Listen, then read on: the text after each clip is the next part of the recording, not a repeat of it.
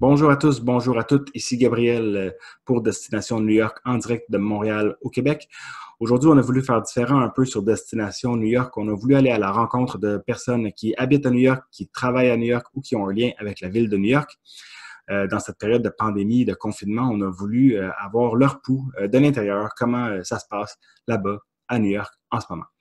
Comme premier invité, on a eu le bonheur de rencontrer Michael Silverstone, un photographe originaire de New York. Alors, pendant notre discussion, on va jaser avec lui sur euh, sa passion pour la photographie, euh, ainsi que la situation actuelle à New York, comment ça se passe pour lui là-bas.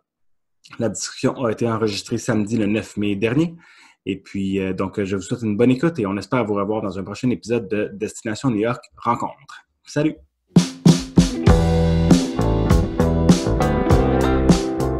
So, hi, Michael. Good morning. Good morning. Thanks for having me. Well, it's a pleasure. Thank you um, to you to have accepted our uh, invite invitation. Uh, it's very nice uh, of you. Um, so we'll start, yeah, doing a quick uh, bio of yourself. Um, actually, where were you? Are you born and raised in New York or in the United States, or you were from elsewhere? Yeah, so I was uh, born and raised in New York, uh, in Manhattan, actually. That's where I, I, pretty much lived my whole life. Um, live out in Brooklyn currently, although I've been hunkering down with my parents for the last couple months while sort of everything's going on here. Mm-hmm. Um, yeah, lifelong, lifelong New Yorker. Uh, left to go to school up in Boston for a couple years, but outside of that, been here pretty much the whole time. All right. Uh, okay, so you you pretty much uh, know the, uh, the, the city pretty well, and you know the vibe of the city from a long, long time uh, for for all the whole your whole life actually. Mm-hmm.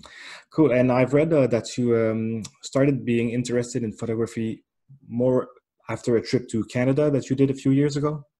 And what was uh, the purpose of that trip? Was it just to visit, or you, it was um, was there a, another purpose for the trip in uh, Canada? Yeah, so great question there. That was a uh, trip that I did with uh, with an old friend. It was really the purpose of it was a uh, hiking trip, really. Okay. So we went out to the uh, Canadian Rockies, beautiful area. Um, one I actually wasn't really familiar with until it kind of emerged on Instagram. I think that's something that's led to its continued popularity with tourism outside of Canada. Um, and so basically from that, I was I was taking pictures with my iPhone, but the trip is really centered around hiking. But I remember there was one moment when we were um, uh, after a long day, we were out in uh, Jasper National Park, which is uh, in Western Alberta, and we were uh, trying to shoot stars at this lake. And I had never really handled any type of camera whatsoever before. My friend who I was with had a camera. Um, and so while we didn't actually able success, we weren't able to successfully capture the stars that night. Um, I later found out, of course, it's because the gear that he had wasn't really uh, meant for astrophotography or star photography. Um, but regardless, I think that's kind of what really sparked my interest in this. And once I got back from that trip, and we're talking now early July 2017, I bought my first camera and haven't looked back. That is very nice. And did you, your friend had a gear, a camera photo at that point, or okay? Because yeah, with the phones, it's like quite impossible to take pictures of stars. Yeah, good quality, like the one you have behind you that you told me was your brother's. Uh, mm-hmm. that took um, those pictures. Are you, the, your whole family in the picture uh, industry or the camera uh, game, or it's uh, mostly you and your brothers? Just really me and my brother. Um, my dad had some gear uh, in the 80s that he used kind of as a hobby. Um, and for my brother and I, it's still pretty much a hobby. Um, but in particular, um, he, uh, yeah, I mean, he has a lot of he has a lot of photography from when he was also at school in Boston. A lot of photography when he was in Israel some in New York. Um, and for me, it's pretty much mostly New York with a handful of sort of other places maybe sprinkled in. Um, but for the most part, at least currently today, it's just uh, me and him who are kind of doing that. Okay. Uh, cool. And you were, what were you studying before this? Uh, actually, were you studying something before uh, getting into the photo, um, the photo world, or you you were actually studying uh, camera or photo and stuff like that? Yeah, so my background, I would say, is that um, in in college I studied uh, history, politics. I was kind of on the on the pre law track. I was uh, planning on going to law school. Um, eventually, decided uh, not to do that. Um, now I'm actually working at a uh, um, at a tech company. Um, but in particular, as far as sort of how I learned photography, um, I hadn't really taken any courses ever. Basically, where I learned sort of everything I know um, was at first basic sort of tutorials I found on YouTube. Um, but then what I found has sort of been the most helpful for me is simply learning from uh, other creators in New York. So whether that's through talking over Instagram message or actually shooting with them in person, um, that's when I learned about really like the whole science and intricacies of all these things that um, now seem so seems so common and basic as far as my normal routine for photography. But back then I wasn't really familiar with. So it's been a very collaborative effort in that way. Okay, so you're a self-learner. Actually, you can say that you self-learned uh, photography. And uh, do you have one or a few uh, photographer photographer that you turn to for advices, or that you pretty much like their work that inspired you? Yeah, so I would say, uh, in particular, I mean, it's it's such sort of a wide group of people now that I collaborate with and and look up to, and we always help each other all the time. Um, one person I definitely want to shout out, especially for learning my uh, uh, skills sort of earlier on, is um, a friend I have. His name is Corey. His Instagram is a flight level photo, F O T O. Um, he does a lot of nature photography with some city sprinkled in as well. He was actually the first person kind of through Instagram that I had met in person to shoot with. And he taught me so much of what I needed to know, whether it was how to manual focus or concepts like mm-hmm. focus peaking. Again, things that seem so obvious now to me, but I, I completely didn't know what they were then. Um, so he's definitely been influential, but really everyone I've been just continuously learning from. Um, so yeah, you came back from your trip and um, then you started to uh, take pictures uh, in your city in New York. Were you still in Manhattan at that point, or you were in Brooklyn? Uh... Yep. So I was still in Manhattan at that point. Um, I was living down on uh, on 27th and Second then. Um, so yeah, yeah, I was initially yeah, sort of a lot of shooting in that area, Lower Manhattan as well. Um, it would eventually be later on when I would actually kind of venture out into the other boroughs. And so I like to say is that even if I was sort of born and raised in Manhattan, and of course I've been to like the other boroughs before, but I haven't really explored them as much mm-hmm. as since in the last couple years when I've really been getting into photography. Um, but definitely to start, it was still pretty sort of uh, set on just Manhattan, maybe Brooklyn by the Brooklyn Bridge at some point. Um, then later on, eventually, all over the place. And what were the first uh, things you wanted to to take uh, photos of uh, in New York? I, I see your work is uh, a lot of uh, subways and trains in uh, New York. I know you like that. And what would, what did you start with? Yeah, so there was actually one shot that I was absolutely obsessed with getting from the very beginning. Um, in particular, I'm, you, I'm, sure you may have seen this before. So on the Manhattan Bridge, just north of the Brooklyn Bridge, there's this one shot that everyone gets on the walking path where you're over the um, the FDR Drive, which is sort of the highway road over by the river. Mm-hmm. And uh, the goal of that shot is to sort of looking south at these other buildings, get kind of like the light trails of the cars. And it's a very, very difficult shot just because that bridge, it's not very stable and the trains are going by. So it's very tough to get a long exposure shot with the light trails with the bridge just constantly shaking. Mm-hmm. And I still want to say I haven't really nailed that shot yet. And I'm always like impressed whenever someone does. But that was the shot that I was like obsessed with getting, um, uh, at least for the first couple months there. All right. And, but you managed to, have you tried many times to get it? Yeah, I've tried a bunch of times. Probably the last time I tried it was maybe around five, six months ago.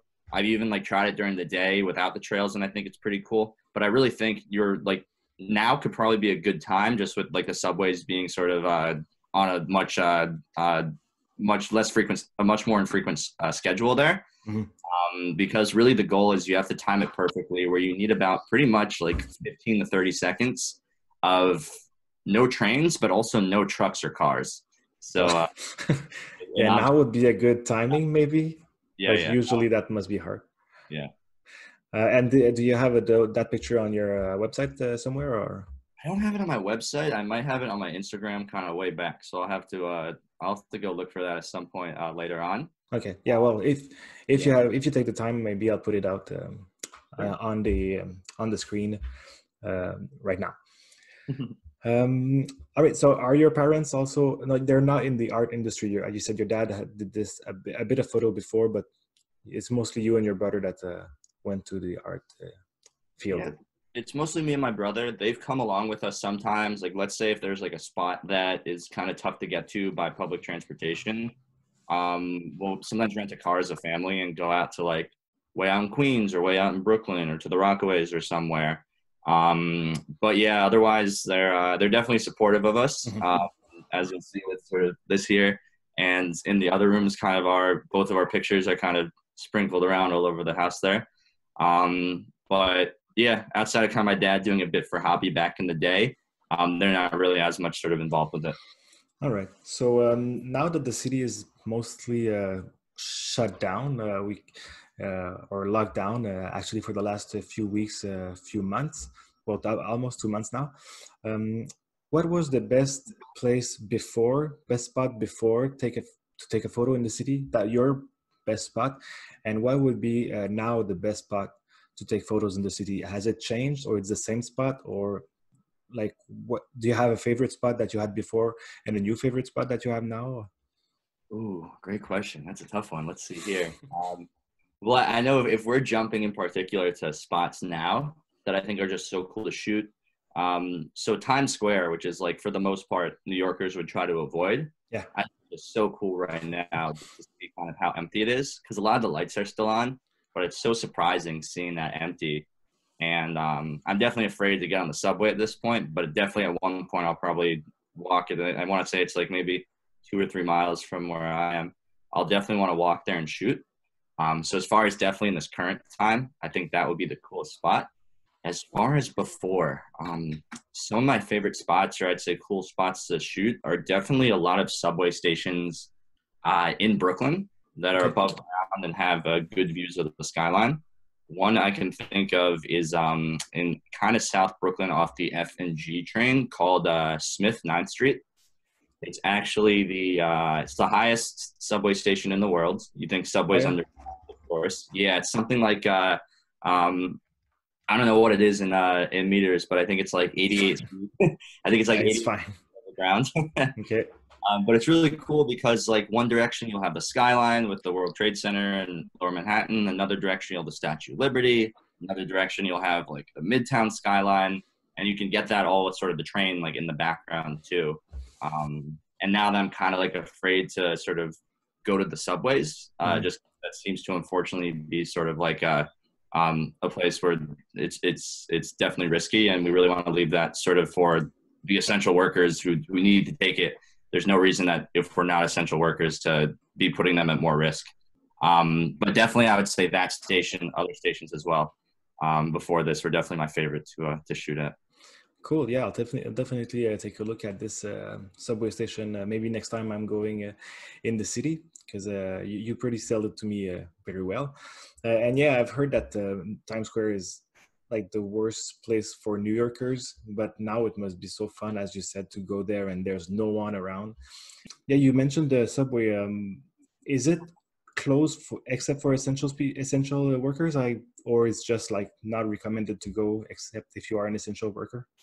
Yeah, so as far as what I know, I mean, um, yeah, I don't think it's necessarily closed to anybody, except of course now they're closing overnight to do mm-hmm. cleanings um, and disinfecting. Um, but as as far as I know, it's just sort of essential workers going on it. I know there's sort of a big issue right now about a lot of the trains being pretty crowded. Um, and as much as sort of there's definitely been issues in the past with sort of how the trains were run and just sort of uh, higher up management and sort of handling of funds. I won't get into that necessarily.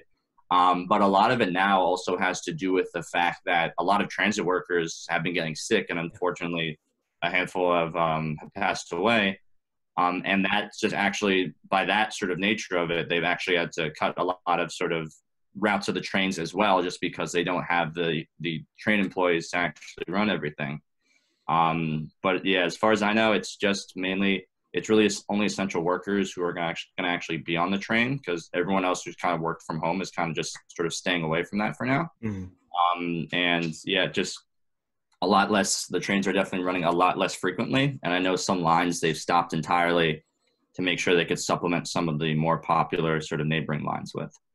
And uh, for you, that you were what you pretty much like taking uh, subway pictures and stuff. What has changed the most uh, during this time? Do you have you changed your um, your type of work, or have you changed uh, your mentality uh, regarding how you take your picture and uh, where you're going to take them, or what have it changed the most during this uh, specific time? Yeah, and I want to say this, and I don't want to necessarily speak for other photographers as well, although definitely people I know this is the case too.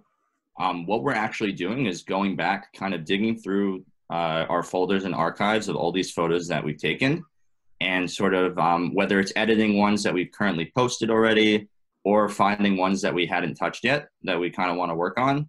Um, a lot of us have been doing that um, just by nature of whether it's subways or really anyway anywhere, a lot of people simply aren't going outside to shoot. Mm-hmm. Um, so it's definitely challenged us as far as um, uh, improving our editing skills, just to sort of brush up on that because we're inside, kind of get the focus on that.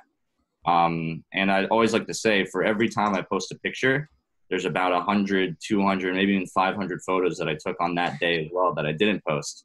Um, and I often have a tough time letting them go, so I kind of just import all of them and have them on my hard drive um, and even if I think they're like useless photos, it's actually kind of fun going back now, um, seemingly out of desperation to find photos that uh, um, that I thought were throwaways, and actually ending up like liking them a lot, and other seeing other people kind of like them a lot as well.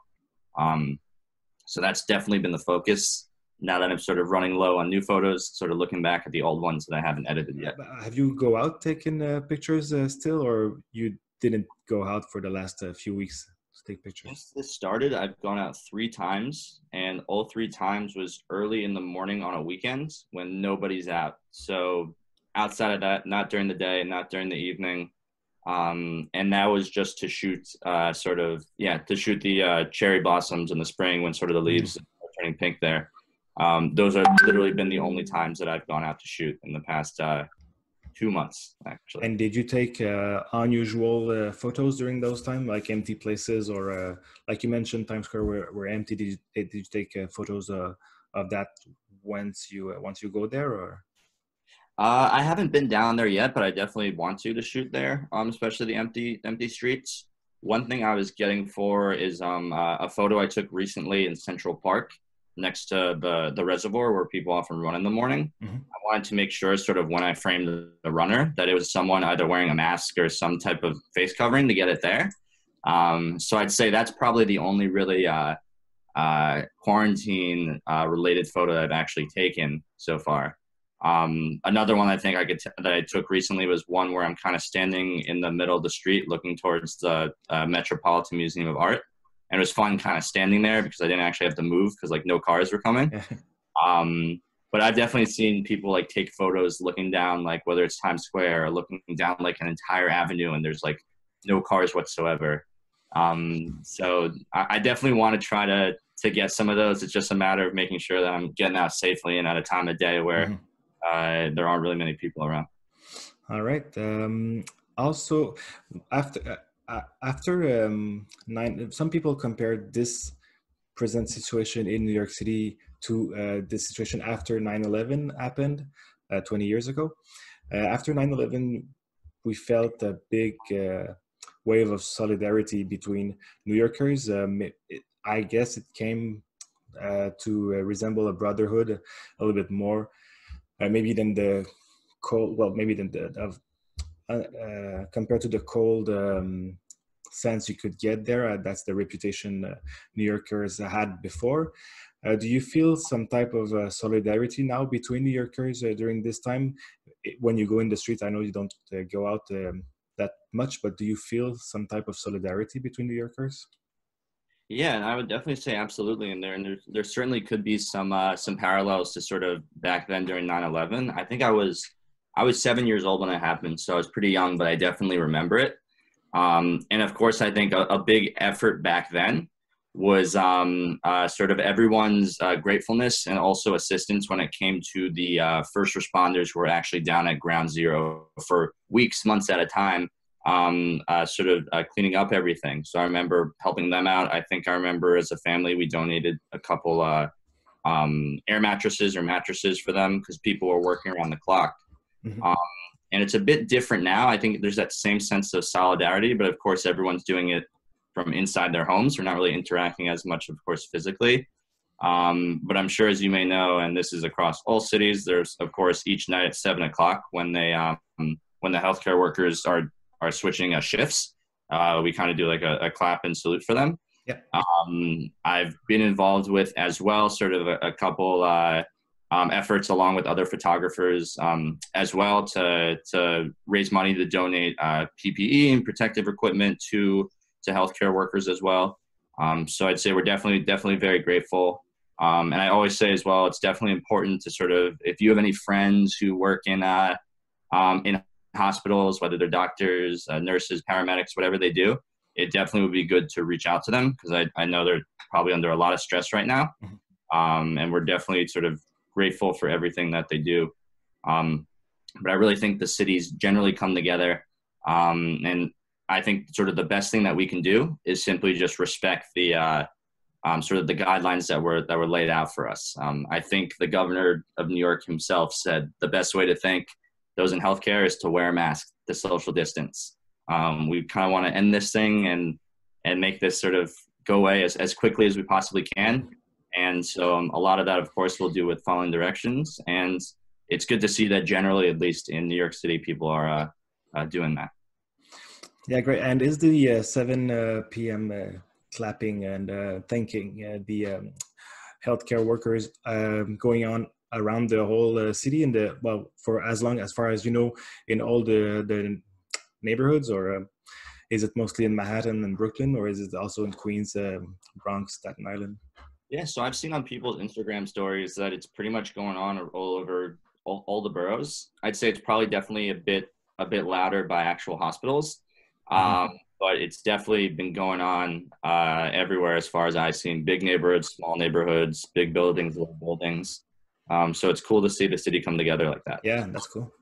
And uh, so the New York, as uh, we used to know over the last uh, maybe 15, 10 to 15 years, will change obviously when it's going to reopen.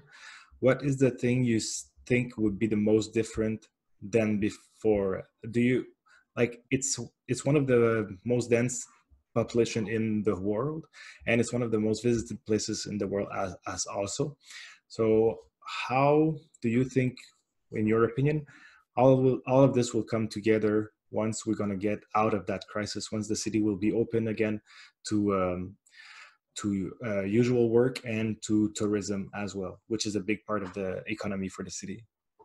Well, I tell people this, and I don't, I don't want to get like political at all, but I, I basically say now that in any in any future like campaign, whether it's local, state, president, like it's always before it's been how are you going to solve the economy? How are you going to solve healthcare? But now i think like that third thing because we're all living through this moment now it's going to be like how are you going to how are you going to deal with a pandemic? What are you going to do? Um, so that's going to be such a big focus considering how fresh it is in our minds. And i mean it's definitely i'd say going to be little things. I don't know if this will actually happen but i saw they're trying to like develop a technology where it's some sort of like thing you walk through like a metal detector but it might be able to detect like if you have a fever or temperature or something. Um, I don't know if that's actually going to happen, but mm-hmm. who knows? Um, and I think sort of uh, things I can definitely see changing.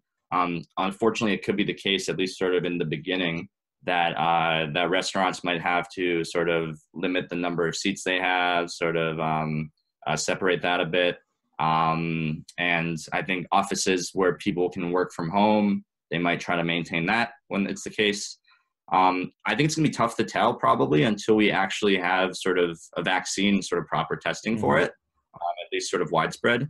Um, at that point, we might be able to see because it could be possible we could totally go back to uh, to normal if we have a vaccine, or depending on how sort of our bodies react to however the virus changes. But uh, definitely, when they start rolling it out at first with reopening, um, it's probably going to be very different than it was sort of just before.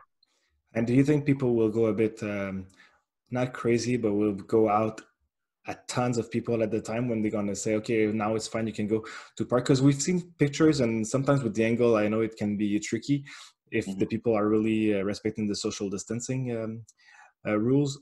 But uh, yeah, do you think once they're gonna say, okay, park is now uh, parks are open, or life has you can go out and stuff, while people are gonna go crazy and go out all at the same time, all at the same place? A bit like it was before, or people will be uh, a bit scared of going back to the places? Yeah, so there's always going to be people that will definitely be fearful of it. Um, I definitely see, though, I, I, can definitely picture already a lot of people kind of gathering. Um, like as you may have seen, for example, last weekend New York had like beautiful weather last weekend, mm-hmm. and a ton of people gathering in the parks um, without masks or staying close to one another. Um, I think inevitably, just because there are so many people here, um, there will definitely be a lot of people that are very cautious about that. But for sure, there's definitely going to be people that that do that, and and I might be staying away at least at least. a few weeks, few months uh, yeah. still. Yeah, it was uh, like that uh, here in Montreal also last weekend. The very good weather and people were out because uh, people want to go and get out and uh, yeah. enjoy the weather. We're like kind of tired of being uh, inside. Um, and do you have do all most of restaurants in your area or in the city, as far as you know, are have adapted their situation to to open for um, deliveries or are they mostly closed? Do you think some restaurants also will stay closed after, like they're not going to be able to reopen after the crisis? Yeah, so I'd say even particular in sort of the neighborhood, because I can't speak for Brooklyn where I normally live necessarily, just because I haven't been there for a couple months.